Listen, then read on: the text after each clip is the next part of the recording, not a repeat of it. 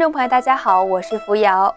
在上一期节目中，我们和大家介绍了历史上有名的周朝三位后妃之一，也就是周文王姬昌的妻子太姒。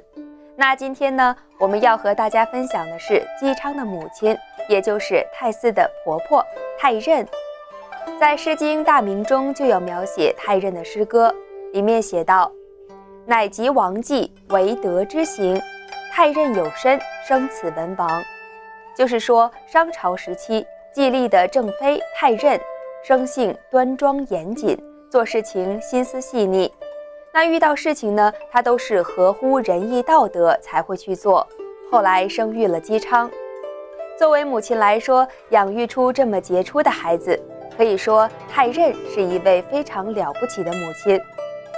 那么有朋友有疑问了，她有什么特别好的教育方法吗？其实现在有很多准妈妈经常会给胎儿听音乐，现在人把这叫做胎教。其实胎教最早是出现在周朝，就是关于太任的记载。《列女传·周氏三母》中说，太任呢在怀孕的时候，眼睛不看歪曲不正的场景，耳朵不听淫逸无礼的声音，并且不讲傲慢自大的言语。他睡觉的时候从不歪着身子睡，坐姿呢也不偏斜着坐，站立也不跛着脚站，并且呢连气味不正的食物也不去吃，切割不完整不规整的食物也不吃，甚至连摆放不正的席子都不会去做，对自己的要求真的是非常的严格。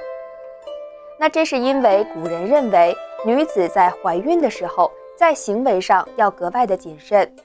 因为感知善的事物，生出的孩子就会善良；而感知恶的事情之后的孩子，性情也不会好。孩子的性情还有容貌和万物相像的地方，大多都是母亲感知的结果。文王的母亲太任可以说是懂得了用万物来教化孩子的道理。那文王姬昌能够成为圣德先君，奠定了周朝八百年的基业。应该说，太任对他的端良母教功不可没。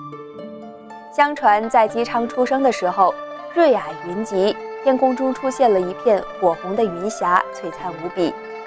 还有记载说，有一只丹顶彩凤凌空飞舞，吸引了百鸟争鸣。那庭院中还有焚香的氤氲，袅袅的香烟，还有特别的花香。有关文王的祥瑞之兆，还远远不止这些。后来在《尚书》里面还有记载，说在姬昌出生不久的时候，有一只赤雀，也就是一只红色的小鸟，飞到了文王的房间里，而且嘴里还衔着一封丹书。丹书上写着：“敬圣待者吉，待圣敬者灭；义胜欲者从，欲胜义者凶。凡事不强则亡，不敬则不正。亡者废灭，敬者万世。”以人得之，以人守之，其量百世；以不仁得之，以人守之，其量十世；以不仁得之，以不仁守之，不及其事。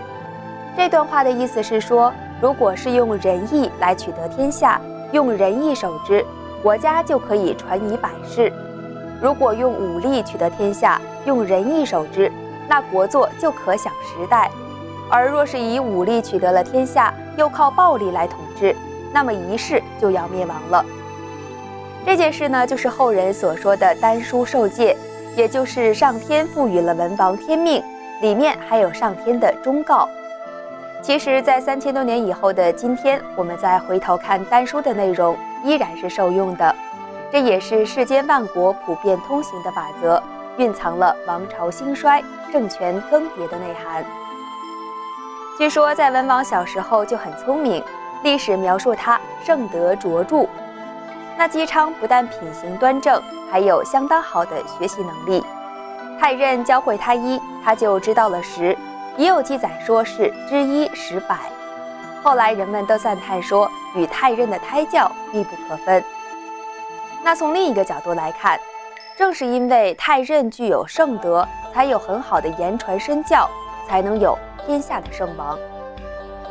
好了，那今天和大家聊了聊太任的故事，我们也会在接下来的节目中和您分享更多。请您继续关注。再见。